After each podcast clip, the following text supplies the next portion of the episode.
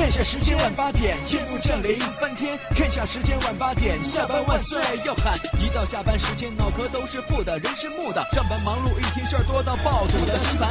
看下时间晚八点，停下广播翻天。看下时间晚八点，下班万岁要喊。主持谈笑他什么都敢，什么都敢。负面情绪全部丢翻，排除你的所有不安。开心 taxi，道听途说。困了吧？嗯。累了吧？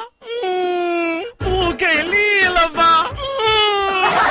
困了累了不给力了，就听谈笑呀，听开心 taxi，道听途说。生活难免苦辣咸，谈笑陪你说甘甜。开心 taxi，道听途说。FM 九十二点六，谈笑为你而说。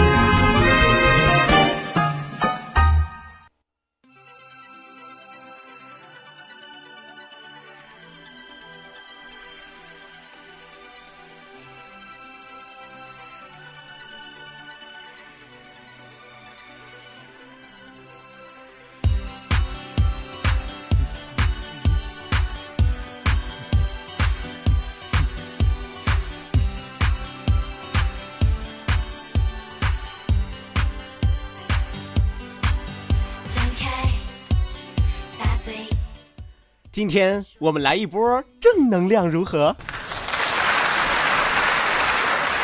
谈笑教大家如何做一个可爱的人。做一个可爱的人，你要学会不埋怨谁，不嘲笑谁，你还要学会不羡慕谁，不记恨谁。在阳光下灿烂，在风雨中奔跑，走自己的路。睡自己的觉，对，睡自己的觉，我看谁敢叫醒我，你叫醒我试试。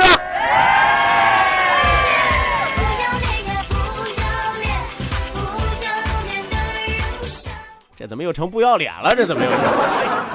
我这要教大家正能量呢，怎么到最后又把腹黑的一面表现出来了？这前面说的挺好的，给大家传授的都是如何做一个可爱的人的一些方式方法，还有一些细节，是吧？那一旦触及到我的底线的时候啊，就原形毕露了，就，是吧？今天真的是想了好长时间啊！很多朋友说说谭将，你巫妖王已经成名了，是吧？哎呀，你这档节目已经成为赤裸裸的垃圾焚烧厂了，是吧？你能不能重塑自己的光辉形象，是吧？我一直想提醒这位朋友啊，你用词儿不当，你知道吗？什么叫重塑啊？我一直就没有光辉形象，好不好？是吧？当然了，人要脸，树要皮，板凳要腿，炕要席嘛，对不对？啊，我也跟我自己说，我要学的健康一些，我要学的绿色一些，是吧？我要学的低碳一些，环保一些。我要学的绿色一些。一个男人太绿了，可不是什么好事儿。是吧？当然，前半部分我和大家说的都是发自肺腑的啊！我相信每个人都希望做一个可爱的人，谁都不愿意变成一个可恶的人吧？对不对？来，收音机前哪位听众朋友愿意举手示意我说：“笑哥，我愿意做一个可恶的人，滚出去！”是吧？我相信大家都是要好的吧，谁都愿意做一个可爱的人。那怎么样才会成为一个可爱的人？可爱的人需要具备哪些条件呢？第一，你要学会不埋怨谁，是不是？很多的人不管遇到什么样的事儿，但凡是失败了、没有成功了，就开始埋怨别人、埋怨队友，对不对？玩个 CS 都能看得出来，是吧？一打输了之后，你看看你，都是你那边没收好，是吧？你那破水平，你水平高，你自己一个人横挑全场啊，你是吧？所以说，从玩游戏到工作到生活当中啊，很多的人老是习惯了埋怨别人。第二是什么呢？不嘲笑别人，是不是啊？你不要觉得哎，气人有笑人无啊！一看别人不如自己，自己在那偷偷摸摸的，是吧？一看别人穷了，是吧？一看别人走了背字了，就开始背后嘀嘀咕咕的。一看别人生了病了，是吧？比如说我一看见陆阳得了腮腺炎了。这是个反面教材啊！这是啊，不要羡慕谁哈。我们说这种羡慕是指赤裸裸的羡慕、嫉妒、恨，是吧？你可以把羡慕化成动力，但是你不能一味的一看，哎呀，他比我强，他比我好，怎么办呢？我回去做个小人儿扎死你，是吧？这就叫心理扭曲，你肯定不可爱嘛。最后是什么呢？不记恨谁。谁都有犯错的时候，谁都有不对的时候，但是我们要允许别人浪子回头金不换。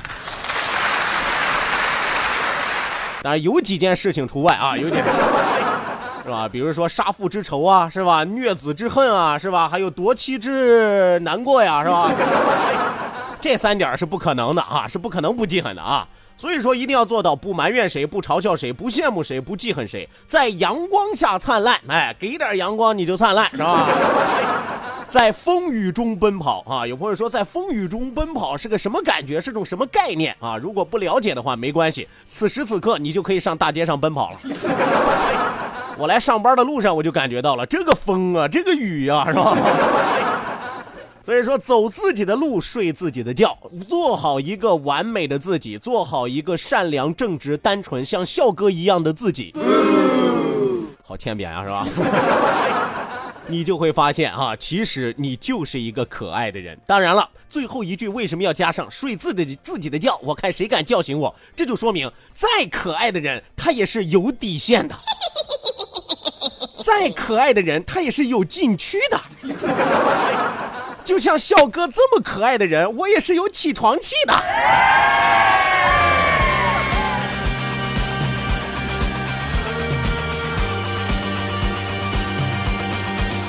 所以说，大家记住了啊，你们随时都可以叫我啊，除了叫我起床之外，是吧？啊，当然估计你们能叫我起床的机会也不多啊。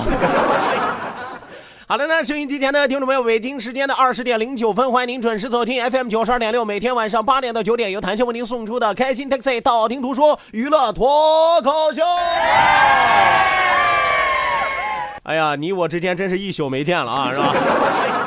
昨天晚上没有上节目嘛？昨天晚上因为有电视节目要录现场的节目啊，所以说放了一期重播。结果我今天来一看微信平台，哦，那个骂街呀，是吧？啊，怎么会有这样的主持人？每天说好了上节目，为什么就不来？是吧？你看你不可爱了吧你？啊，成天放重播是吧？这到底是当什么节目？就不考虑我们听众的感受吗？我到底得罪你哪儿了我？啊，你看看放的重播还是我们以前听过的，有没有考虑过我们温故而知新的感？这个说的是对的，真是。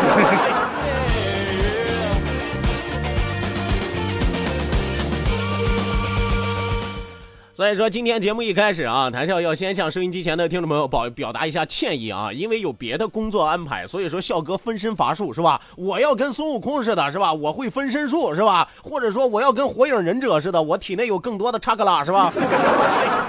你别说俩活动了啊，你给我七十二个活动我也没问题啊。所以说，希望收音机前的听众朋友啊，尤其是那些骂我的朋友、埋怨我的朋友啊，希望大家多做自我批评啊，谢谢。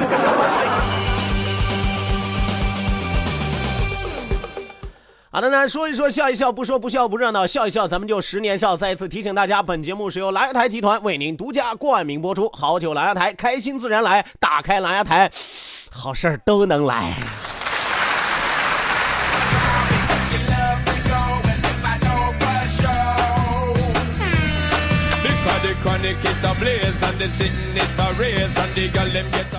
OK 呢，要提醒收音机前的听众朋友，如果说您要参与到我们的节目互动当中来，一定要记住我们的两处微信交流平台正在为您敞开大门。那一处是我们九二六的公众微信账号 QDFM 九二六 QDFM 九二六，另外一处是谈笑个人的公众微信账号，谈笑两个字一定要写成拼音的格式，特安谈喜要笑，特安谈喜要笑。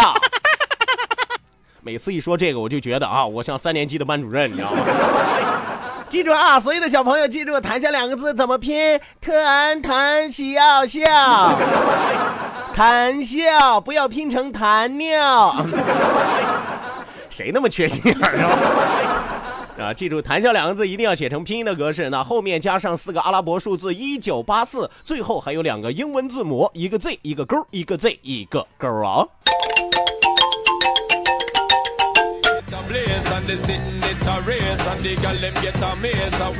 OK，那与此同时，我们的网络直播也正在为您开启，欢迎您手机下载蜻蜓 FM，搜索青岛西海岸城市生活广播，或者直接关注我们九二六的公众微信账号 QDFM 九二六，我是笑哥，正在这里恭候你的大驾哦。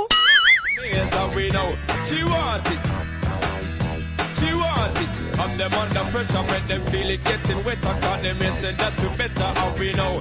She want. It I know them might be just a leading Yeah, don't want me to be just all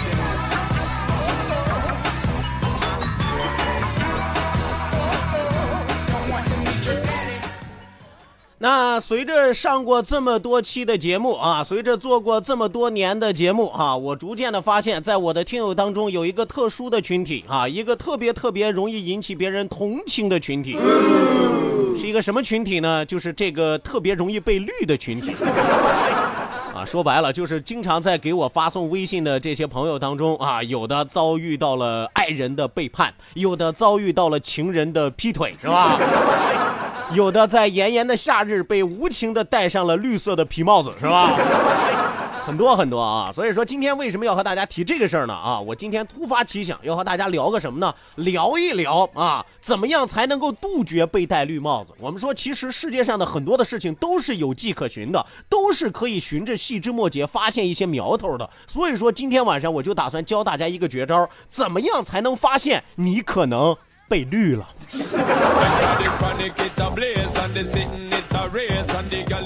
其实我们说俩人在一块儿接触的久了，是吧？尤其两个人，是吧？现在很多的这个年轻人啊，还没有结婚呢，就老婆老公，是吧？还没有结婚呢，俩人就睡在了一块儿，是吧？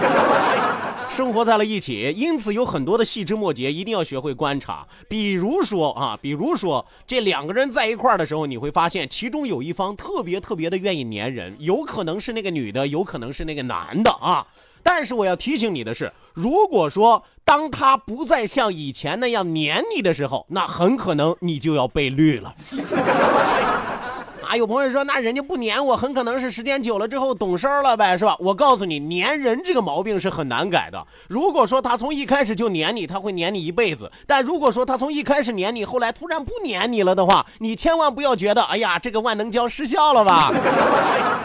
没有，答案只有一个，那就是他已经找到了另外一个可以黏的人了，他就没有必要再黏着你了，是吧？所以说大家一定要记住了啊，当一个粘人的人不再粘人的时候，那你离那顶帽子也就越来越近了。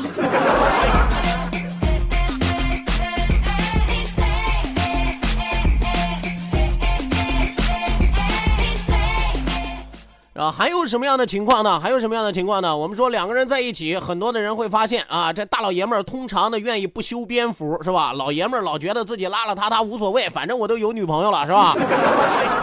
这样的心情，我要告诉大家，对于女人来说是一个可以值得放心的状态啊。为什么呢？因为一个男人不在乎自己的外表，这就说明他觉得有了你之后，他已经不再会考虑别的女人了。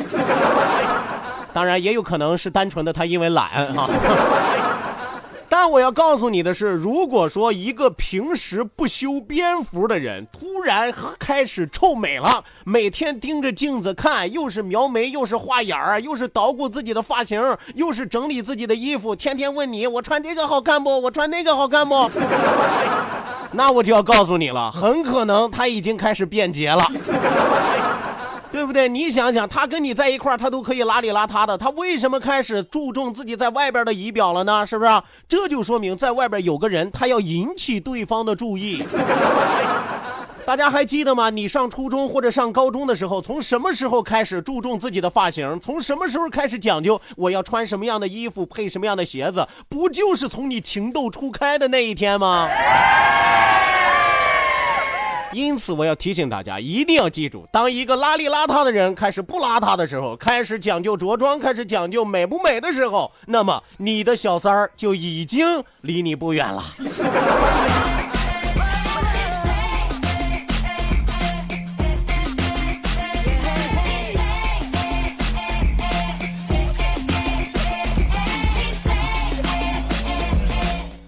哎，有朋友可能会说，这都是一些外部的形象。那如果说有一些老司机啊，人家套路玩的深啊，人家把外部的这些都给克服掉了，那我们再怎么观察呢？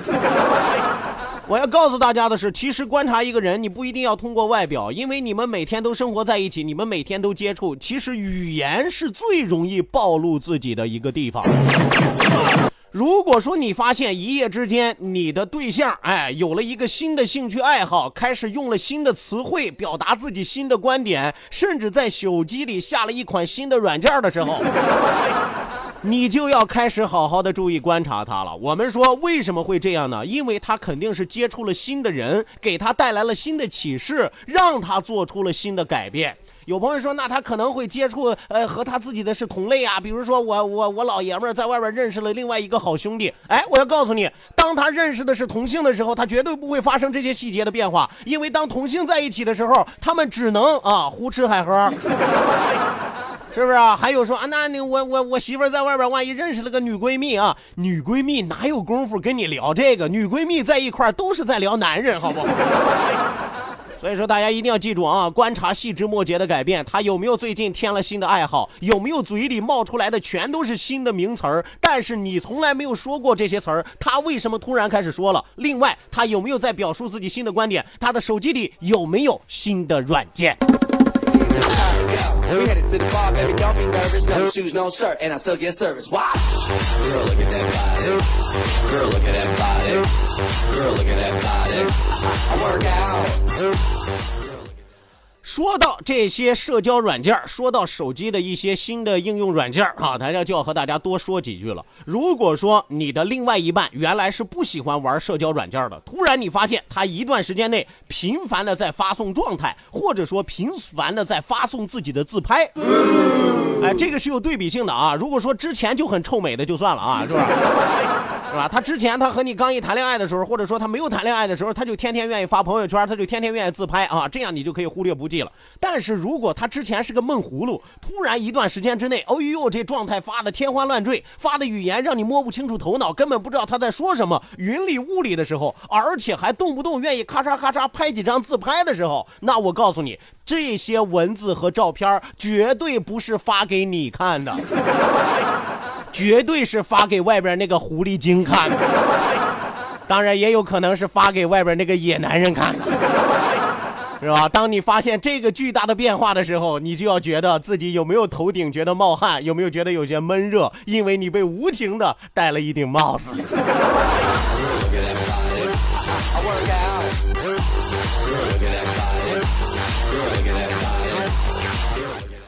既然我们说提到了软件，提到了改变啊，就不得不说软件的载体哪儿呢？手机，哎，手机绝对不亚于手雷。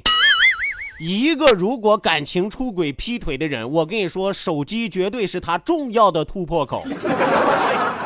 当他的手机突然成了重点保护对象的时候，你发现他不管走到哪儿，即使在家里东屋窜西屋，他都要随时拿着他的手机的时候。哎，当你突然发现他的来电铃声调成了震动或者是静音的时候，那我跟你说，这基本上已经是板上钉钉了，因为他手机里绝对有不可告人的秘密，害怕让你知道，害怕被你发现。这个时候你该怎么办呢？这个时候你就要拉下来脸来，是吧？不能再跟他讲什么道理呀，不能再跟他讲什么礼节呀，该查手机查手机，该找问题找问题。哎，你一定要注意，这个男人其实一旦做了贼，或者说一个女人做了贼之后，他就容易心虚。哎，当他拿着手机的时候，如果你无意当中从他旁边走过，他会突然有意识的遮挡自己的屏幕，或者调整方向不让你看见。这个我跟你说啊，福尔摩斯都不一定有我观察的仔细。所以说，大家一定要记住，当他已经把手机视为自己身体一部分的时候，有可能是手机依赖症作祟；但是，当他的手机有意无意在防着你的时候，那就不是手机依赖症了啊，那就是外边有人了，那就是。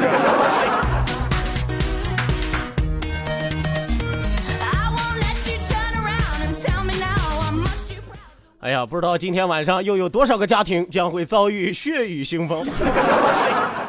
没有办法，谁让笑哥是一个充满正义感的人，是吧？我要为更多的弱者保驾护航，我要让更多的那些心存诡计的人啊，在阳光底下暴露无遗。不要感谢我，记住我的名字，我叫笑哥。好的，那马上为您送出我们今天晚上第一时段道听途说，打开历史的书，点亮信念的灯。道，万法自然；听，天下大观；图，风雨无阻；说，说说说说说说什么呀？到底说什么？我哪知道？听谈笑的呀。说谈笑风生，道听途说，说说道听途说。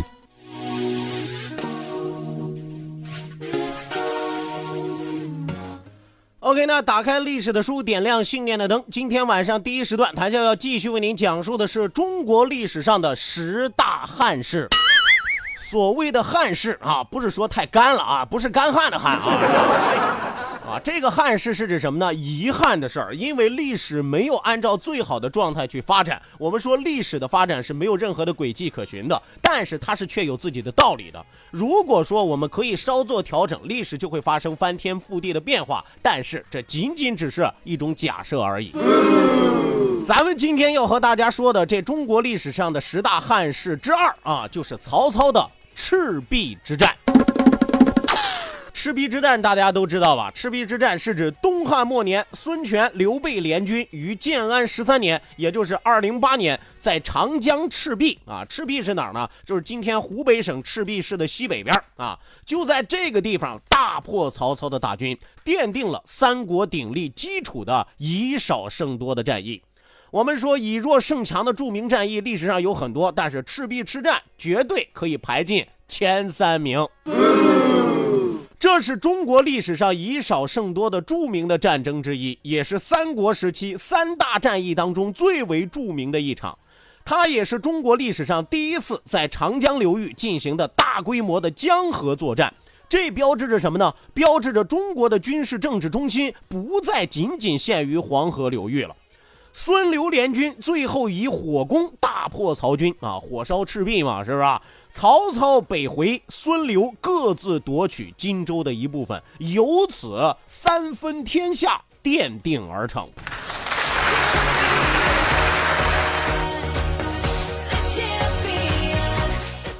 是吧？着重和大家来说一说赤壁之战啊。我们说当时为什么会发生火烧赤壁，是吧？当时曹操为了北方的士族啊，北方的士族他不习惯于坐船呀，是吧？南方因为江河湖泊比较多，所以说人家是习惯了在这些地方打仗的。北方陆路比较多嘛，是吧？所以说他不习惯于坐船。于是怎么办呢？把这个船的首尾给连起来了，是吧？铺上这个木板，就好像如履平地一般。人马在船上就好像在陆地上一样。周瑜的部将黄盖看到这个情况，说了这样一句话：说如今是敌众我寡，难以长期相持。曹军正把战船连在一起，首尾相连，咱们其实恰恰可以利用这一点，使用火攻击败曹操。是吧？我们说任何的事情有利有弊啊。是你的这个士兵不习惯在船板上走，是吧？因为脚脚板子没有那么大，你常年在船上走的，你脚板子一定要大，因为它脚下要有根，你能站得住啊，是吧？船老晃悠嘛，所以说你就铺上木板，把它弄得跟平地一样。但这个时候你就显得笨重，你移动起来你就不像单兵单船那么灵活。所以说这个时候用火烤你，哎，我跟你说跟铁板烧一样，是吧？当然那个时候不叫铁板烧啊，因为都是木船，木板烧是吧？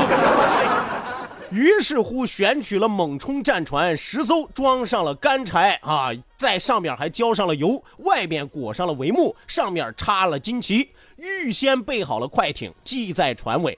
黄盖先派人送信儿给曹操，谎称自己打算投降，是吧？哎呀，曹操啊，是吧？我不打算跟着他们混了，是吧？我打算另投明主，是吧？你收了我得了。当时东南风正急，黄盖将士兵哎所乘坐的这些船排在最前面。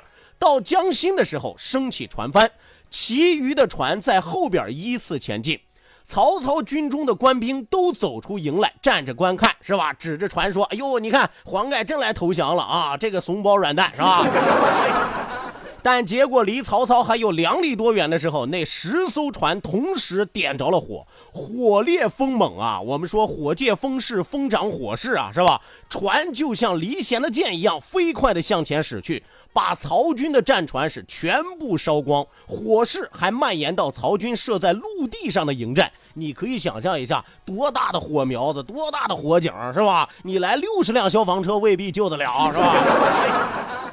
顷刻之间是浓烟烈火，遮天蔽日，曹军的人马烧死和淹死的不计其数。周瑜等率领轻装的精锐战士紧随在后，雷声震天，是奋勇向前。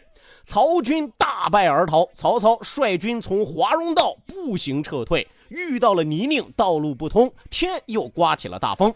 曹操让所有的老弱残兵背草铺在路上，骑兵才勉强的通过。老弱残兵被人马所践踏，陷在泥中，死的很多啊！其实曹操这点做的挺狠的，是吧？跟那些呃老弱的这些兵将，还有受伤的兵将说说，你们去铺草吧。你我跟你说，一条路太泥泞了，你铺上草能解决多大作用，是吧？一看他们铺的差不多了，直接就让马队往前冲啊！有朋友说，那老弱残兵还没撤回来呢，就用他们的身躯当最好的铺板用。所以说，周瑜、刘备的军队水陆并进，一直尾随追击，但是这个时候已经来不及了。这就是著名的火烧赤壁。我们说，赤壁之战是中国历史上著名的一次以少胜多、以弱胜强的战争。曹操在这场战争当中失败之后，再也没能够卷土重来，从此他的势力仅仅限制于北方。此消彼长啊，是不是？他没有长，人家肯定长了呀。刘备和孙权则因此获胜，牢牢站稳了脚跟儿。咱们可以做一个假设，咱们不是说了吗？中国历史上十大汉室，咱们就可以做一个假设。试想一下，如果当年曹操他成为了赤壁之战的赢家，曹操父子尊重文化、重视人才，绝不是司马昭父子可以比的。我们说赤壁若胜，则中国的历史又该是另外一派情景。哎，我原本想说辉煌了，后来一想也没准儿，是吧？万一这人当上皇帝之后，一统了天下之后，他膨胀了呢，对不对？只能说，如果赤壁之战曹操获胜了，那历史的发展轨迹绝对和之前是绝对不一样的啊！滚滚长河之下，到底历史会有什么样的新的现象？我们只能通过自己的想象。第一时段的道听途说为您说到这儿，讲到这儿，稍事休息，咱们进入半点的天气和路况信息以及精彩的广告，千万不要走开。下半时段谈笑继续为您嘚不嘚，咱们接着说。